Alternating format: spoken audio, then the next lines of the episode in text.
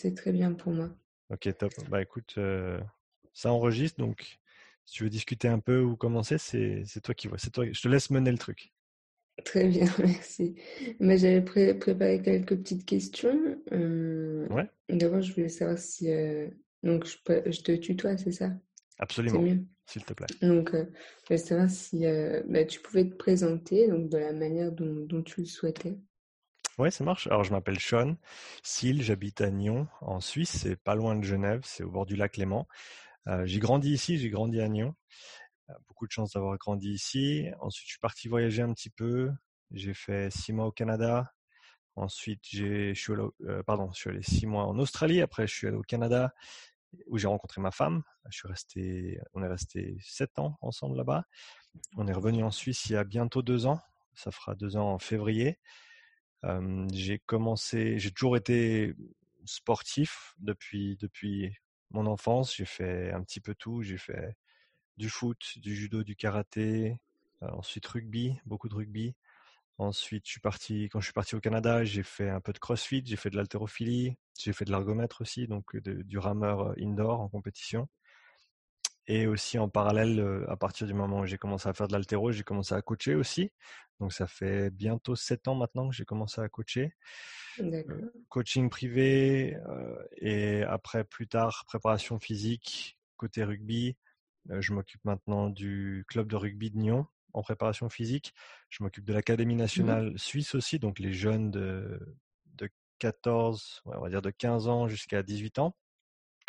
J'ai pas mal de clients en ligne aussi, donc suivi à distance et donc comme je t'ai dit avant, coaching, coaching privé également. Donc coaching privé, coaching à distance, préparation physique, ça, couvre un petit peu tout ce que je fais maintenant.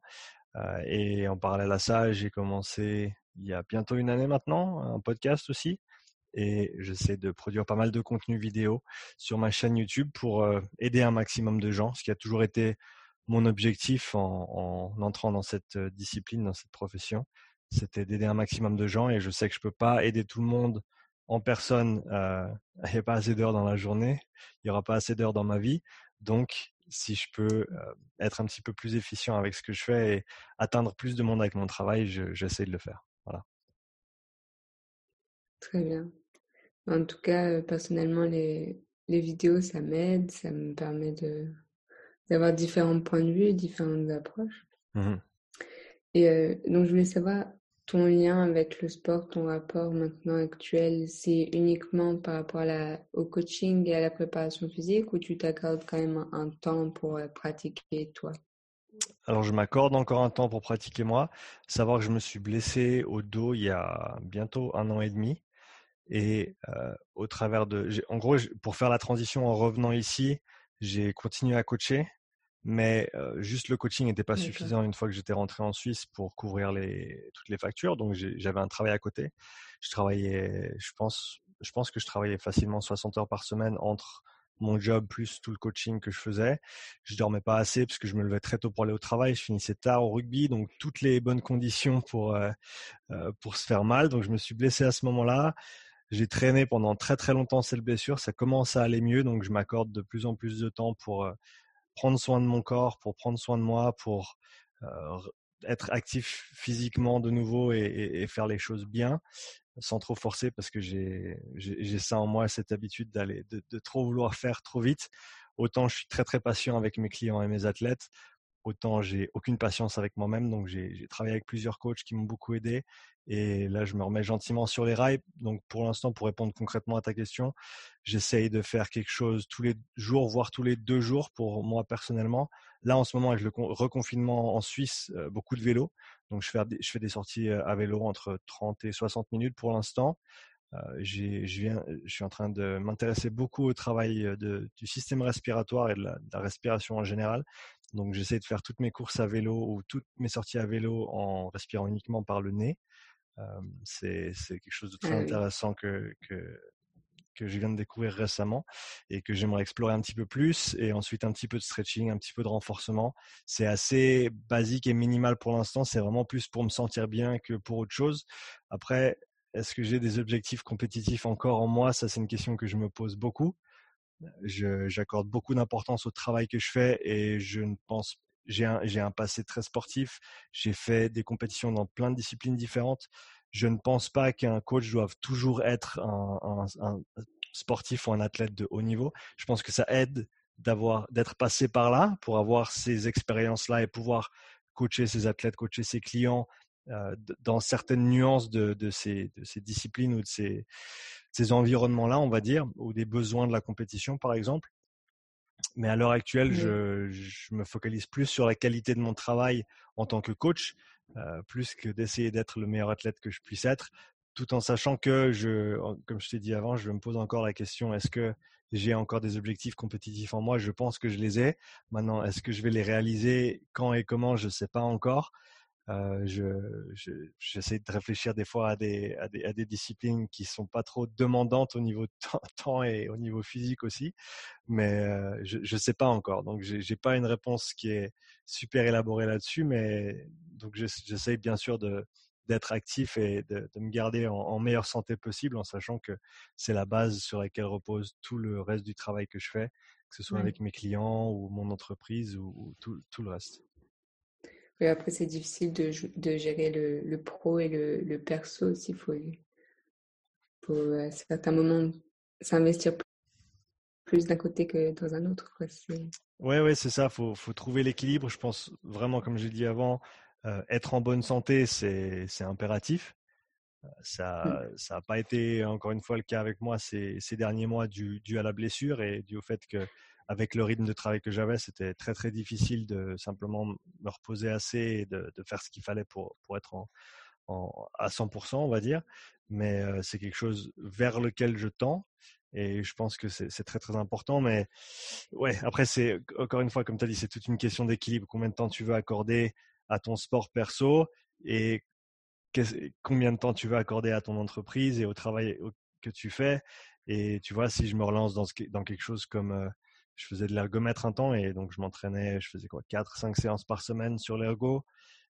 minimum, c'était, je pense, une heure en tout avec échauffement, étirement, etc. Mais c'était plus de l'ordre d'une heure et demie. Donc ça faisait, je pense, 7 heures, 7 heures et demie d'entraînement par semaine, plus encore du renforcement deux, trois fois par semaine. Je pense, je devais tourner autour des 10 heures par semaine. Donc 10 heures par semaine, c'est, c'est, c'est une grosse journée de travail pour moi euh, dans le coaching, on va dire, que ce soit en termes de coacher mes clients ou créer du contenu, faire des interviews, etc., lire, m'instruire, écrire, je veux dire, c'est beaucoup de temps. Donc, je pense que ça, ça va et vient un petit peu. Et, je pense que ça, ça continuera à, suivre cette tendance de des fois un petit peu plus, des fois un petit peu moins au, cours de, de des, prochaines années.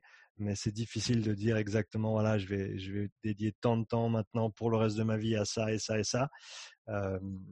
Donc voilà, je ne sais pas encore exactement comment ça va se profiler dans les, dans les années à venir ou dans les mois à venir, mais on, y va un jour à la fois. Oui, après, ça fluctue suivant les envies du moment mmh aussi. Euh, exactement. Et donc, tu as, pratiqué du sport depuis l'enfance, euh, d'après ce que j'ai compris. Mmh Et donc, comment tu as été amené vers euh, la, cette profession de la préparation physique, du coaching?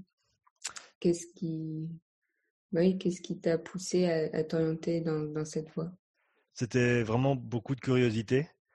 Je me mmh. rappelle quand je faisais de l'altéro au Canada, euh, je travaillais, en, je faisais de la peinture en bâtiment et j'avais pas mal de trajets à faire en général pour arriver au boulot. Je prenais souvent le bus et je me rappelle traîner euh, des bouquins comme euh, ah, comment il s'appelait celui-là, Science and Practice of Strength Training de mmh. Zadziorsky et comment il s'appelle? Kramer, je crois un, bon vieux bouquin, des classiques euh, du travail de renforcement et je lisais ces bouquins-là, je prenais des notes, même dans le bus en allant au travail et après j'allais, je reprenais mon autre bus, j'allais à la salle, je faisais deux heures, deux heures et demie d'altéro, ensuite je rentrais chez moi. et un jour, ma femme m'a simplement dit, écoute, pourquoi tu, pourquoi tu cherches pas à te faire payer pour tout, tout ce que tu apprends et, et, tout ce que tu sais et tout ce que tu fais? Et c'était le, c'était un des, un des meilleurs conseils que j'ai reçus et donc j'ai arrêté mon emploi en peinture en bâtiment et j'ai acheté un bouquin d'une des, des, certifications euh, aux États-Unis qui, d'après ce que j'avais regardé, était la plus valable et la plus reconnue de manière euh, internationale, qui était juste le, le CPT pour euh, la NSCA. donc la formation de base pour être coach sportif. J'ai acheté le bouquin, j'ai lu le bouquin trois fois, pris mes notes, challengé l'examen, parce que à savoir qu'on on pouvait, avec ce format-là, on pouvait soit aller en classe et prendre des cours et ensuite passer le test, ou alors juste acheter le bouquin, euh, fait à la maison et puis ensuite passer l'examen directement. Ce que j'ai fait, j'ai passé, et à partir de là, j'ai commencé à coacher. Et c'était toujours au début, c'est que mon optique était très, ben, très, comment dire, ça fermé dans le sens où j'avais mon expérience avec un an et demi d'haltérophilie derrière moi, non, deux ans, deux ans et demi d'haltérophilie derrière moi. Donc j'étais très axé euh, barre olympique, euh, mouvement d'haltéro, etc. Et je me suis simplement, euh, simplement, on va dire, accordé de l'importance à chercher des nouvelles choses, à chercher à faire les choses mieux pour mes clients, euh, pour moi aussi au travers de, certaines de mes disciplines sportives mais c'était vraiment toujours la, la, question de pourquoi. J'étais toujours très très curieux par rapport au, au, corps humain et le fonctionnement de ce dernier. Et ça continuait à être le, le, le driver, je ne sais pas comment on dit ça en français, l'élan euh, qui, qui, qui continue à me pousser vers l'avant, c'est de comprendre pourquoi et comment ça marche et comment est-ce qu'on peut le faire fonctionner mieux. Et au travers de ça, euh, avoir un impact positif sur la vie des gens de manière non seulement au, niveau de l'entraînement, mais après de, manière globale, en sachant tous les bénéfices qu'une discipline, une activité physique ou un sport peut, peut apporter à quelqu'un, que ce soit de, des bénéfices positifs au niveau mental, au niveau psychologique, au niveau perception de soi-même, au niveau emploi du temps, au niveau énergétique, au niveau physique, je veux dire, dans toutes les dimensions, il y a quelque chose qui peut être touché par une activité physique ou sportive et donc, c'est dans ce sens-là que je continue à, rester curieux, à, garder un, essayer de garder un esprit le plus ouvert possible, essayer d'envisager toutes les choses qui sont possibles et continuer à apprendre dans un domaine qui ne cesse d'évoluer et avec toujours plus de, choses intéressantes à, chercher. Donc, euh, j'espère que j'ai bien répondu à ta question. Ah oui, oui, très bien. Et c'est vrai que ben, les recherches au niveau du corps humain sont tout en constante évolution. Donc, mmh. c'est. Euh, faut se mettre à jour constamment c'est pas forcément simple, mmh je pense. Et donc, tu as fait cette formation via un, bouquin, mais qu'on peut suivre également en présentiel mmh au Canada. Alors, je connais pas exactement comment, quel cursus il faut faire en Suisse pour être préparateur physique ou, coach. Mmh Mais en tout cas, du coup, en France, moi, je suis la filière STAPS, donc je pense que tu connais un peu la filière. Oui. Ouais. Et euh, est-ce que tu as un, avis euh, sur cette formation Alors, je, sais que c'est assez poussé comme formation. Je ne l'ai pas suivi personnellement, donc je ne peux pas nécessairement te faire un commentaire directement sur la, la formation en elle-même. Et d'après ce que je comprends aussi, tu me corrigeras si je dis des bêtises, mais chaque STAPS a un, cursus qui est légèrement différent. Il n'y a pas toutes les, tous les, les, emplacements de STAPS ou toutes les écoles qui font exactement la même chose. Euh, et, donc de, de, ce côté-là, je pense que c'est difficile de, de, généraliser par rapport au cursus en lui-même.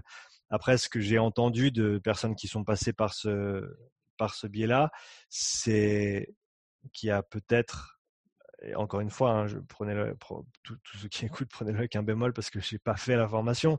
Mais encore une fois, de ce que j'ai entendu, il y a peut-être un manque au niveau application pratique, au niveau expérience sur le terrain, au niveau tout ce qui est, je pense que euh, tout ce qui est relation humaine avec les clients, avec les athlètes, c'est un aspect qui est très très peu, dont on parle très très peu, trop peu ou pas du tout même et qu'on n'apprend pas nécessairement quand on apprend à devenir coach. On apprend euh, les séries, les répétitions, le tempo, les, les patrons moteurs, les exercices, la spécificité, la généralisation, la, généralité, la spécificité des exercices, la récupération, la nutrition, la psychologie un petit peu.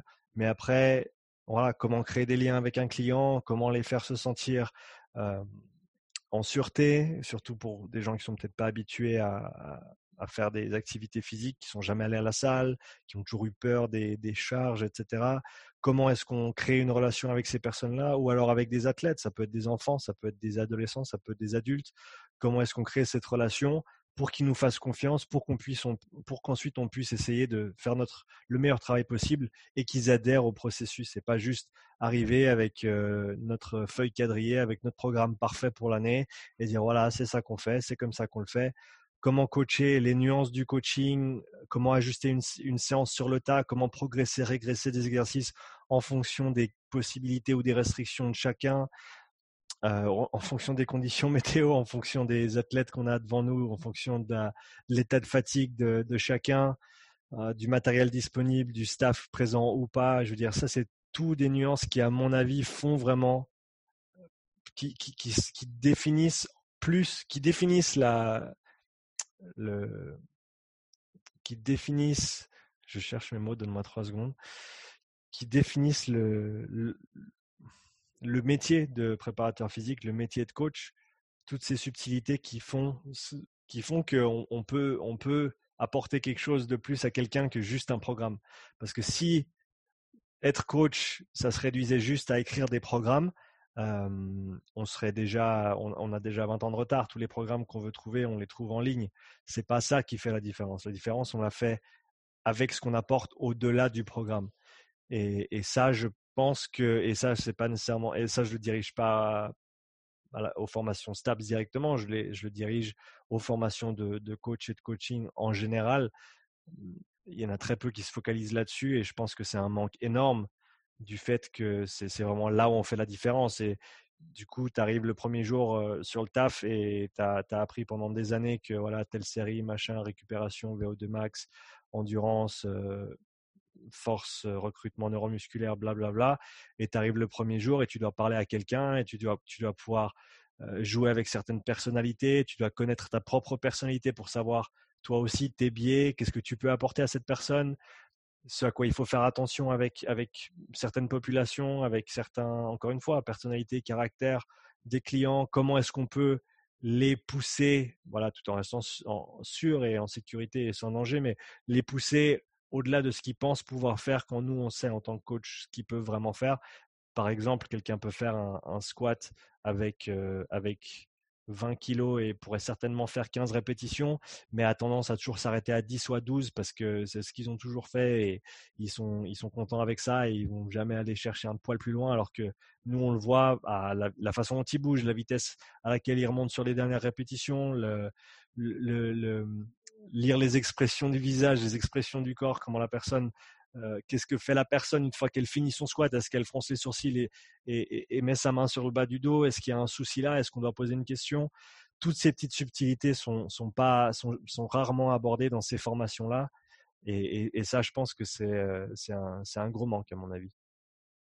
Oui, c'est quelque chose que j'ai pu constater. Bon, ça fait même pas un semestre que je suis dans la formation, mmh. mais c'est vrai qu'il y a tout ce côté humain qui, qui manque. On a quelques cours de psychologie, effectivement, mais ça reste tout de même axé euh, sur les émotions, par exemple, en général, mmh. plus sur euh, un côté euh, dans l'enseignement en termes de prof d'éducation physique et sportive, c'est plus en termes de prof de PS mmh et moins dans le, le coaching, être amené, ou dans la préparation physique, être amené à gérer euh, les objectifs différents des athlètes, c'est plus, euh, ouais, c'est plus théorique quand même.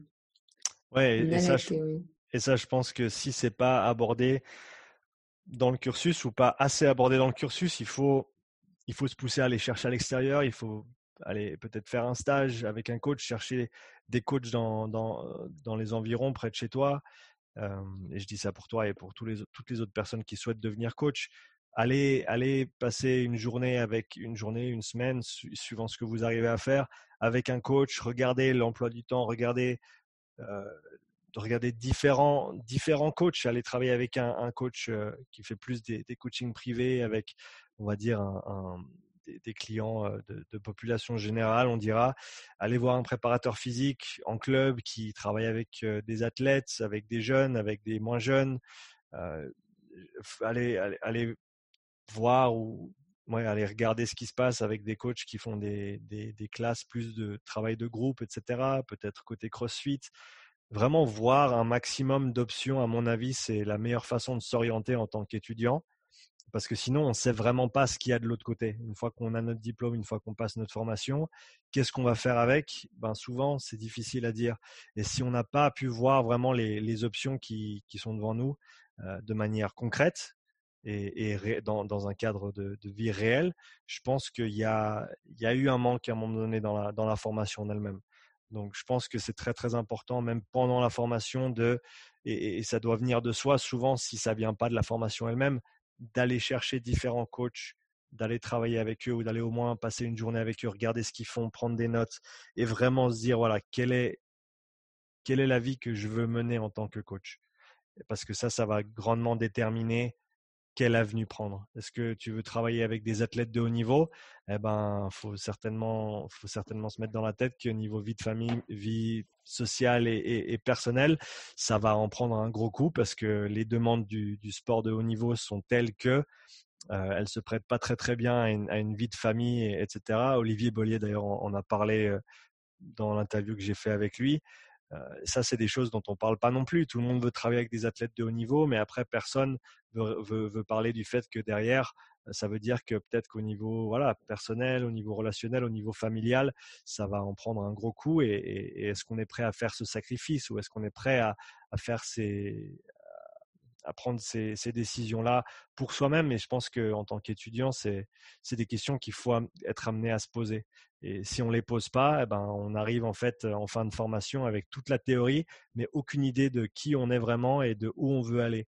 Et ça, l'identité propre du coach, je pense qu'elle est très importante aussi. Faire du travail d'introspection, que ce soit des tests de personnalité, il y en a des, très simples, mais qui, amènent pas mal de, clarté sur qui on est et comment on fonctionne. Avoir encore une fois une bonne idée de ses points forts et de ses défauts. et, encore une fois, de, dans quel environnement on veut évoluer professionnellement. C'est tout des questions qui, auxquelles, à mon avis, il faut répondre impérativement si on veut pouvoir avancer de manière constructive dès qu'on sort de formation et pas passer des années à ensuite un peu patauger à gauche et à droite parce qu'on ne sait pas vraiment ce qu'on veut faire. Maintenant, on a, on a un papier, on veut travailler dans le sport, mais voilà, on n'en sait pas vraiment plus. Donc, je pense qu'il faut prendre les devants et il faut, il faut chercher ces informations avant la, fin de, du cursus pour que quand on arrive en fin de cursus, on, sache comment s'orienter et, ensuite euh, ben, pas perdre de temps. Et c'est toute cette notion pratique. Il y a quelques stages qui sont organisés Mmh. qui dans le cadre de la formation, mais déjà pas en première année. Moi, je pensais que ce serait essentiel déjà dès la première année de faire euh, des stages parce que ça peut nous, nous permettre de nous rendre compte si déjà on est fait pour ça, si euh, on a le côté humain pour pouvoir, euh, si ça nous plaît de coacher des gens ou si on préfère plutôt travailler avec des, des personnes à mobilité réduite ou handicapées ou plutôt travailler dans des salles de classe, euh, dans des collèges, des lycées, ou mmh. plutôt euh, travailler dans le marketing du sport. Le truc, c'est que si on si on n'a pas ces stages, on ne se rend pas compte de la réalité du terrain.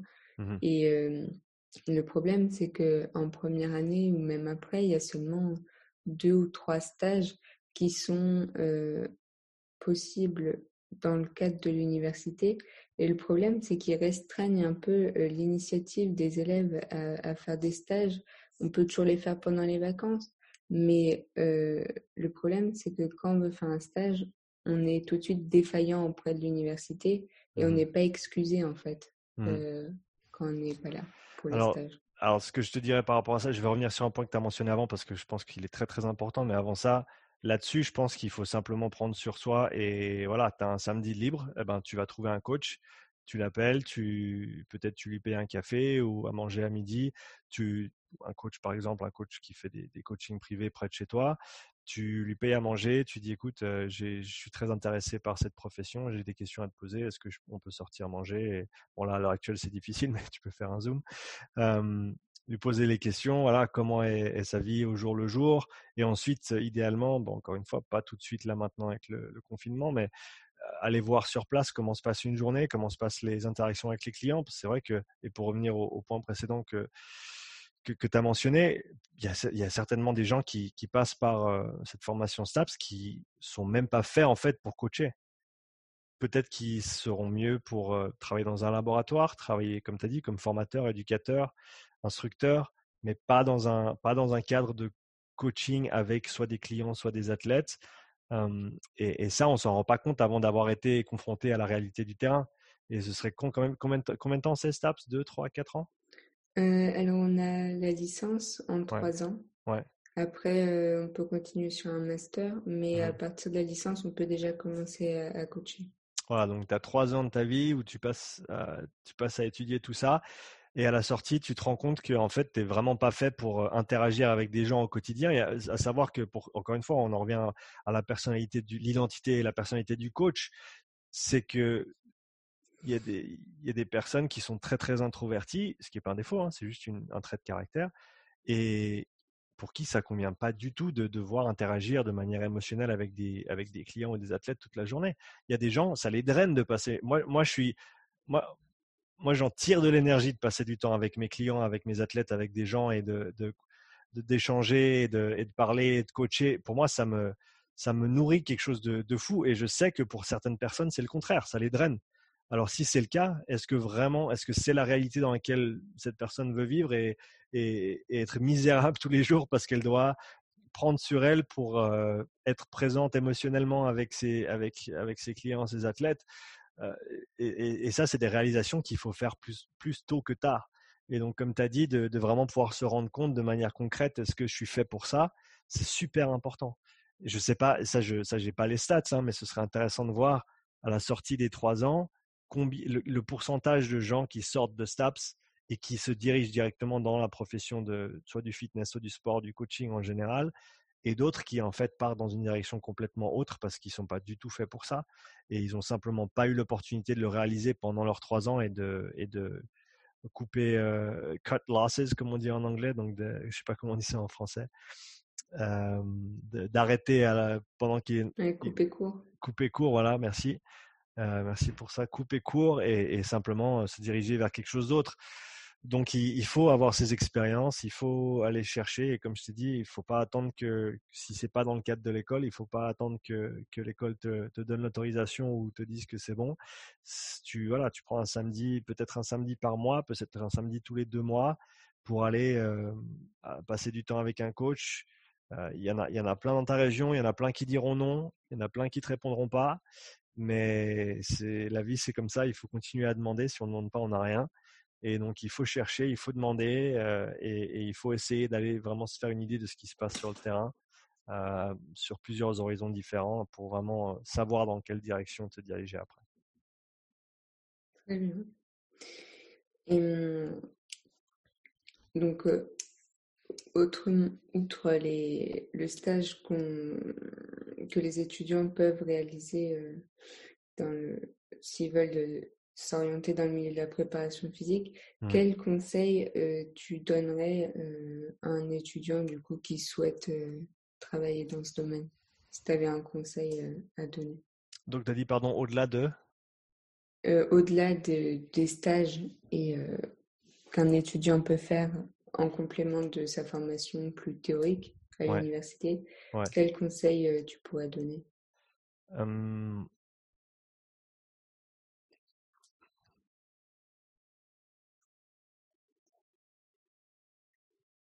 Je pense, ça ne peut pas vraiment s'enseigner, mais la, la, curiosité, rester curieux, jamais se dire qu'on a tout compris, jamais se dire qu'on a, qu'on a, voilà, qu'on a fait le tour d'un sujet, toujours creuser un petit peu plus, toujours remettre en question même les choses qui sont peut-être euh, acceptées de manière unanime par le, par le domaine.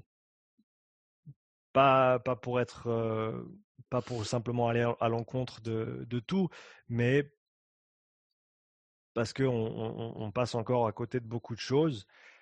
Et, et si on ne fait pas cet effort de, d'être euh, comment ça intellectuellement honnête avec nous-mêmes et avec les gens autour de nous, on va, on va continuer à passer à côté de, choses parce que voilà, c'est des on dit, c'est des on a tout le temps fait comme ça, euh, non, c'est comme ça. Alors que là, voilà, comme tu as dit, la, profession évolue, la science évolue, le sport évolue, la recherche évolue, nos moyens, nos, outils de mesure évolue, ce qui change les, certaines conclusions de recherche. Si on pense par exemple aux filières énergétiques, les, méthodes qu'on avait pour mesurer l'utilisation de la phosphocréatine avant et maintenant sont complètement différentes. Avant, c'était une, certaine méthode, je me rappelle plus du nom de la méthode en particulier, mais on avait une, résolution qui était très très grossière. Et maintenant, on a des, techniques qui nous permettent de voir sur une échelle de 8 millisecondes ce qui se passe au niveau, au niveau énergétique, ce qui change complètement la donne par rapport aux résultats qu'on trouve. Et, ces choses-là, il ne faut pas les mettre de côté simplement parce que les bouquins disent que et qu'on a toujours fait comme ça. Il faut continuer à se mettre à jour, il faut continuer à questionner de manière, encore une fois, intellectuellement honnête.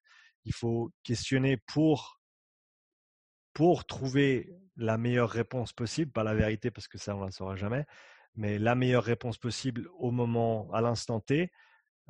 et, rester ouvert. Je pense que le, pire qu'on puisse faire, c'est se, fermer dans une boîte de, de croyances euh, quelle qu'elle soit, hein, par rapport à, une discipline, par rapport à un, sport, par rapport à une pratique, et ensuite plus bouger parce que euh, voilà. Donc pour peut-être pour, je vais éclaircir un petit peu tout ce que j'ai dit là. Un conseil, ce serait de vraiment chercher à dissocier sa personnalité et son identité de ses idées.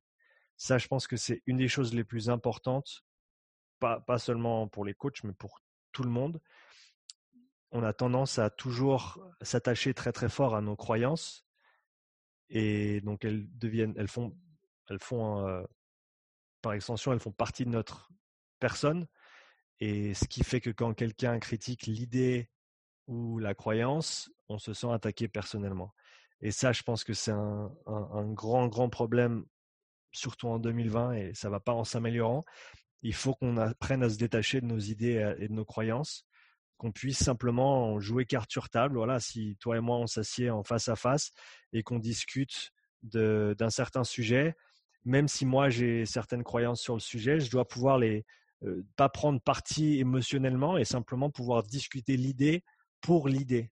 Donc avoir des débats intellectuels honnêtes ça, c'est super, super important. Et, ça, on le fait pas assez. Se poser avec ses camarades de classe et dire voilà, c'est faire un petit, un mini colloque une fois par semaine pendant une demi-heure ou une heure et dire voilà, par rapport à ce qu'on a lu en classe et par rapport à ce que vous savez depuis l'extérieur ou ce que vous avez lu en plus, ou regarder des vidéos, écouter des podcasts, qu'est-ce que vous pensez de ce sujet-là et pourquoi?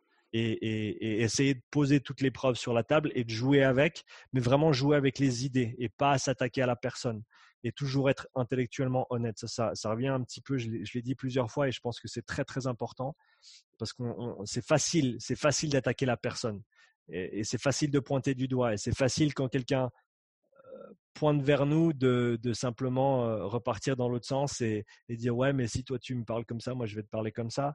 Non, je pense qu'il faut vraiment chercher à être euh, la, la meilleure personne possible dans l'échange, dans la recherche d'informations, dans le partage d'informations.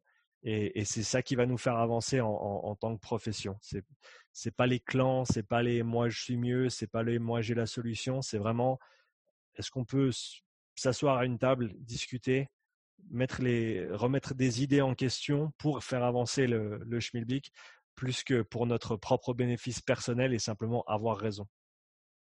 D'accord, très bien.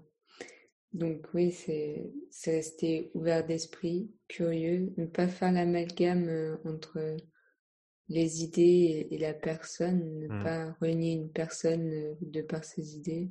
C'est ça. Euh, après, je pense aussi ne pas, peut-être, ne pas hésiter à revenir sur ses positions. Si on a eu une idée à un moment donné ou si on était convaincu de quelque chose à un moment donné, Ouais. Changer d'avis. Changer d'avis. ne pas hésiter à changer d'avis, de point de vue. Ça, c'est très, très. encore une fois, tu amènes un très, très bon point. Euh, c'est une des choses les plus importantes. C'est savoir se remettre en question, savoir dire j'avais tort. Aussi savoir dire je sais pas. Très, très important, surtout avec les clients. Et ça ne s'arrête pas là, on dit je sais pas, mais je vais regarder et je, et je, te, et je reviendrai vers toi avec une réponse. Euh, donc, on ne peut pas tout savoir et on ne peut pas toujours avoir juste et raison. Et, il faut partir de, il faut partir de là.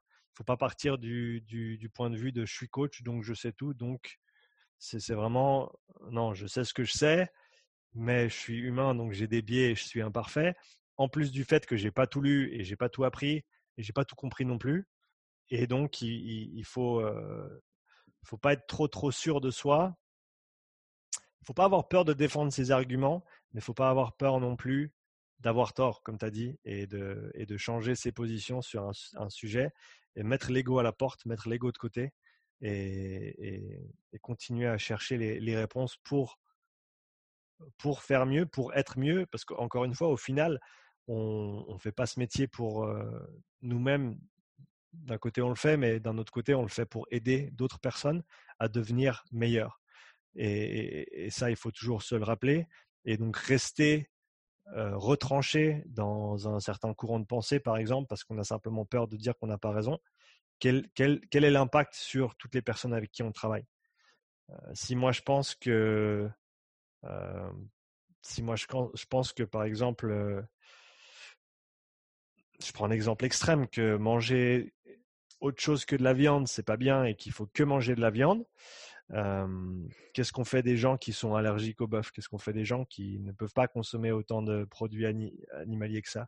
Qu'est-ce qu'ils font Qu'est-ce qu'on fait avec avec les gens autour de nous qu'on pourrait aider, mais du coup avec lesquels on n'arrive pas à ouvrir une ligne de communication parce qu'on a une position qui est tellement extrême et qui leur correspond pas du tout au final qu'on va simplement perdre cette opportunité d'avoir un effet positif sur quelqu'un. Ça, je pense que c'est des, des idées dont on parle pas assez non plus et, et, qui seraient qui serait qui serait intéressantes d'être abordées entre entre professionnels du, du sport et du fitness. D'accord. Et donc, est-ce que tu considères que la voie de la préparation euh, physique ou du, ouais, du coaching mmh est, est, bouchée? Parce qu'on voit de plus en plus, euh, par exemple, sur les réseaux ou même euh, sur, sur des pubs, de plus en plus de, de coachs en ligne, en présentiel. Enfin, mmh on en voit de plus en plus. Et est-ce que cette voie peut être considérée comme bouchée ou pas, selon toi? Non, au contraire. Je pense qu'il y a énormément de place. Je pense qu'il y a énormément d'opportunités. Est-ce qu'il y a beaucoup de coachs? Déjà Oui. Mais est-ce qu'ils sont tous. S'ils étaient tous parfaits pour tout le monde, ben là, c'est clair qu'il n'y aurait plus de boulot. Mais bon, je prends mon exemple, mais j'ai la chance d'arriver ici avec de l'expérience d'Amérique du, Nord. mais en, en un an de, ça fait bientôt un an maintenant que je me focalise à 100% sur mon, mon entreprise et, et ça, ça, n'arrête pas de grandir et d'avancer. Et, et j'ai des très belles choses en perspective et, et ça ne serait pas le cas si c'était vraiment bouché. Il y a de plus en plus de gens qui prennent conscience qu'être actif, c'est important, d'être physiquement en bonne santé, c'est important, que ce soit pour des jeunes, que ce soit pour des moins jeunes, des plus vieux dans toute tranche d'âge, c'est important. Des gens qui ont besoin d'un suivi, d'un accompagnement, qui n'ont pas le temps et la passion que nous on a pour faire les recherches nécessaires pour comprendre tous les sujets en détail, qui ont juste besoin de voilà, c'est ça que tu dois faire, c'est comme ça que tu dois le faire, et, pouvoir leur, apporter ça.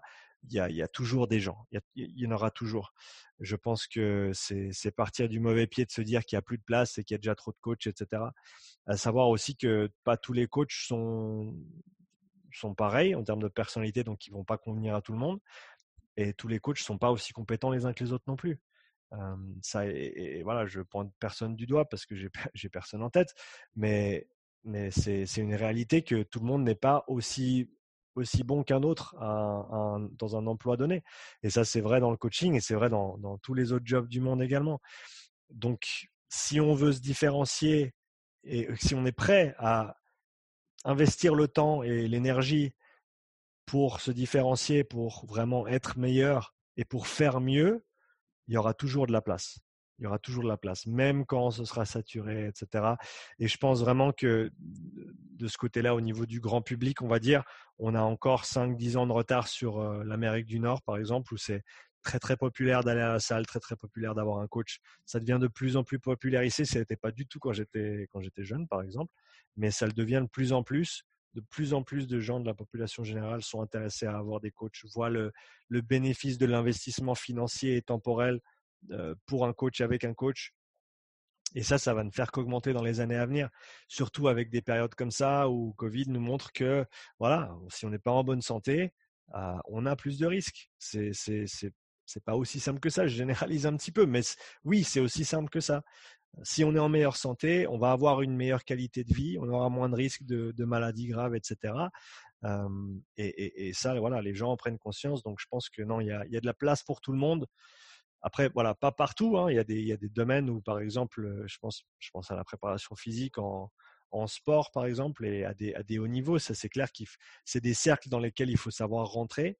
Après, oui, si on arrive à se faire une place et puis qu'on peut faire du bon boulot et connaître les bonnes personnes, surtout avoir un bon réseau, c'est des, je dis pas que c'est impossible de le faire, mais c'est par exemple beaucoup plus difficile d'aller de, sortir de, sortir de formation et de dire voilà maintenant je veux aller coacher avec des athlètes de haut niveau que de dire je veux aller commencer à, coacher des clients dans, la, dans la salle près de chez moi ou chez eux ou chez moi ou dans ma salle etc donc, il y, a des, certains niveaux de difficulté par rapport à certaines positions dans certains sous-domaines, on dirait, de la préparation physique et du coaching. Mais ça ne veut pas dire que c'est impossible. Je pense que, et, un point que j'ai amené et que je veux développer un petit peu, c'est celui du réseau professionnel. C'est incroyablement sous-estimé à l'heure actuelle, à mon avis. Je pense que et ça c'est un truc de plus que les étudiants en STAPS et autres peuvent faire, c'est tisser des liens professionnels avec un maximum de monde dans le domaine dans lequel ils veulent évoluer plus tard. C'est incroyable quand il y a des gens qui sont prêts à, faire donner un petit coup de pouce, une petite intro par email, un petit truc comme ça. Ça peut changer une carrière du jour au lendemain. Mais si on n'a pas ces connexions au préalable, voilà, ça n'arrivera jamais. Moi, je sais que les 70 et quelques invités que j'ai eus sur mon podcast, par exemple, je peux leur écrire demain et dire Ah, j'ai vu que tu connaissais tel et un, tel. Est-ce que tu peux me faire un petit email d'intro parce que j'aimerais bien lui, lui parler, etc. Et je sais que la grande majorité diront oui. Alors voilà, le podcast, je ne le fais pas dans cette optique-là mais c'est un des, on dira, un des, bénéfices dérivés ou produits dérivés du fait que je, fais cet effort-là et je, crée ces connexions dans l'industrie et dans le monde du fitness et, de la performance. C'est que voilà, j'apprends à connaître des gens et, en retour, ça, me permet après d'avoir euh, d'avoir certains bénéfices aussi. Encore une fois, c'est n'est pas le but premier, mais ça, vient avec. Et, je pense que c'est un, effort qui, qui en vaut largement la chandelle. Euh, de faire ces connexions là et c'est voilà c'est tisser des, des, liens humains avec avec d'autres euh, d'autres personnes et ça c'est très très sous-exploité à l'heure actuelle à mon avis. Donc si on veut faire la différence ou si on veut vraiment exceller dans, dans notre profession on n'y arrivera jamais tout seul ça c'est sûr hein, parce qu'on est toujours dépendant surtout si on alors à moins qu'on veuille bosser tout seul mais même là il y a énormément de choses qui reposent sur les autres. Mais si on veut bosser dans des organisations sportives etc ce sera toujours on sera toujours, on va dire, soumis aux décisions des autres ou on sera, je cherche juste mes mots pour, dire la phrase correctement en français, il y aura toujours une part de, responsabilité sur les autres. Et si on a une relation personnelle ou professionnelle avec ces personnes-là, ce sera toujours plus facile de, de, se faire une voix que si on arrive en connaissant personne et que les trois autres personnes qui, qui, font l'interview pour la même position ont déjà ces connexions au sein de l'organisation. On peut avoir, on peut être le, on peut avoir le, les meilleurs diplômes du monde, on peut être le plus qualifié possible. Si tu arrives et que tu es contre le, le beau-frère de la personne qui, qui, qui va t'engager, euh, 9 fois sur 10, 9 fois sur 10, il prendra le beau-frère. Donc euh, voilà, après c'est des liens, familiaux qu'on peut pas nécessairement tisser avec tout le monde, mais même simplement connaître la personne de manière amicale euh, au préalable, ça, change beaucoup de choses. Euh, donc je pense qu'il faut stratégiquement travailler dans ce sens-là. Il y a un livre qui est exceptionnel dans ce registre qui s'appelle Never Eat Alone. J'ai pas le titre en français, Ne mange jamais seul peut-être, mais à lire absolument et, à mettre en pratique dès aujourd'hui si on veut vraiment se faire une carrière de, longue haleine dans le, dans le sport ou dans la performance ou dans le fitness, parce qu'on n'y arrive, on n'y arrive jamais seul. Et, donc, il faut s'entourer des bonnes personnes et il faut prendre les, euh, les, bonnes décisions et, faire ce qui est juste dans ce sens-là. Et, ça, c'est extrêmement important à mon avis. Et ça met en lien aussi, euh, du coup, avec les stages, puisqu'en faisant des stages, on se crée également un réseau. Exactement. Et, avoir une, bonne vieille fiche Excel ou un dossier euh, un dossier dans, la, dans, ton, dans ton, ton boîtier email et, tous les X temps, et ça il en parle dans le, dans le bouquin, tous les X temps, envoyer un petit email à gauche à droite pour dire voilà, j'existe toujours, comment ça va, et, simplement que les gens ils te gardent en tête. Ça c'est ça c'est un truc aussi.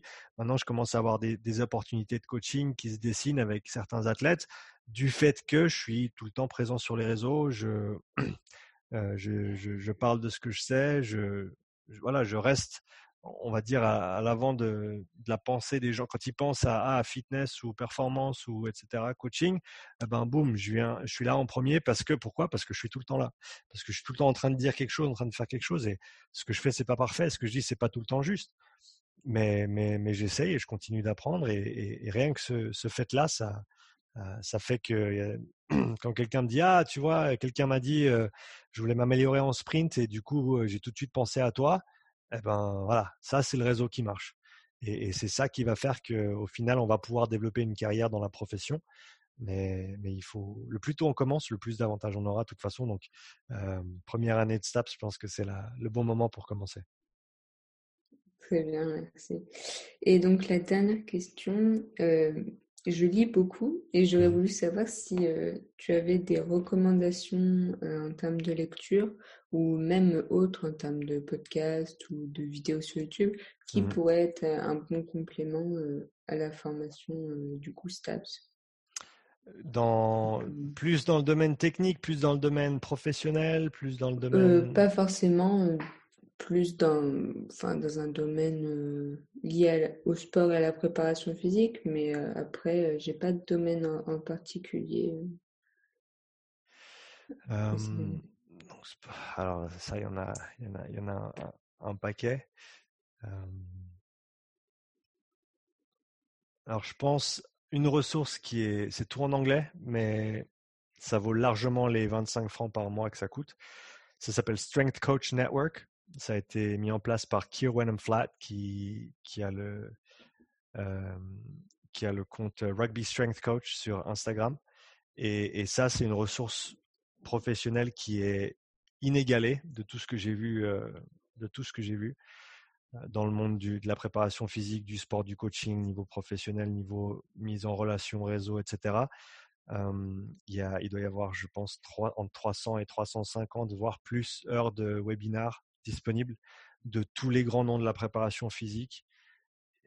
En plus de ça, toutes ces personnes-là sont encore sur la plateforme. Euh, donc, si tu regardes un webinar sur, je sais pas, comment travailler la vitesse en, en sport co, par exemple, de Derek Hansen, pour ne, pour ne citer que lui, euh, tu as la possibilité de poser des questions et, souvent il reviendra et il te répondra directement. Enfin, c'est des, des, des opportunités qui existent pas autre part et, je pense que si on veut vraiment être à la pointe de ce qu'on fait, il faut, il faut apprendre des meilleurs dans le domaine. Et ça, c'est vraiment l'endroit où tu trouveras tous les meilleurs de beaucoup de domaines différents, de beaucoup de sports différents, de beaucoup de méthodes de pratique, etc. mais qui vont te donner une vue d'ensemble inégalée. Et ensuite aussi l'aspect professionnel, développement professionnel, comment écrire un CV, comment se mettre en relation avec des organisations, comment demander des coups de pouce, je veux dire toutes ces choses-là au niveau professionnel qu'on n'apprend pas vraiment, enfin moi que j'ai pas appris dans mon bouquin de coaching et, qu'on n'apprend pas nécessairement assez dans le domaine de, quand on apprend à être coach. Toutes ces choses-là sont, sont incomparables, donc moi j'irai directement là-bas. Euh, comme je t'ai dit, c'est, je crois que c'est 25 dollars par mois, donc c'est peut-être un petit peu plus que, que, 25 euh, euh, francs suisses, c'est peut-être 30, 40, quelque chose comme ça. Mais voilà, ça fait un demi-resto par mois qu'on se fait pas, mais par contre au niveau, si on veut vraiment être à la pointe de ce qu'on fait, je pense que c'est le meilleur endroit pour commencer, poser un maximum de questions, apprendre un maximum. je partirai là-dessus et, je, ouais, je pense que ce serait ma, ressource numéro une à, conseiller à, toutes les personnes qui sont intéressées à, vraiment à monter au cran du dessus et, vraiment être à jour par rapport à tout ce qui est dit parce que autant les je pense, les institutions éducationnelles classiques, entre guillemets, voilà, elles sont ce qu'elles sont et elles apportent énormément de bien. Mais c'est aussi des machines qui sont très, très lourdes, entre guillemets. Si on pense à un bateau, par exemple, c'est, pour moi, ces, ces grandes institutions, presque nationales, si tu veux, sont, sont comme un Titanic et, ils n'ont ils ont pas une grosse liberté de mouvement dans le sens où c'est lancé et il n'y a pas le temps de, de, mettre à jour les cursus chaque année avec les nouvelles recherches qui sortent. Il n'y a pas le temps de faire tout ça.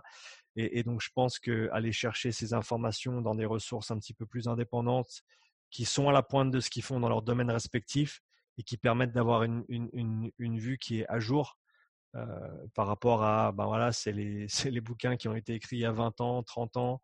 Euh, et voilà, on va apprendre ça parce que c'est ce qu'il y a à apprendre dans ce cursus je pense que ça, c'est très, très important. Donc, Strength Coach Network, euh, si vous ne si vous parlez pas anglais, va apprendre l'anglais parce que si tu veux vraiment être, si tu veux être fort, forte dans, dans, dans, ces métiers-là, il faut apprendre euh, de ceux qui font le meilleur boulot et beaucoup de ces personnes-là sont, sont dans les pays anglophones, notamment en Amérique du Nord. Et, si on si on n'arrive pas à lire ça, ben on se retrouve à simplement lire ce que les entre guillemets les traducteurs français et je, respecte énormément tout le travail qu'ils font également, mais en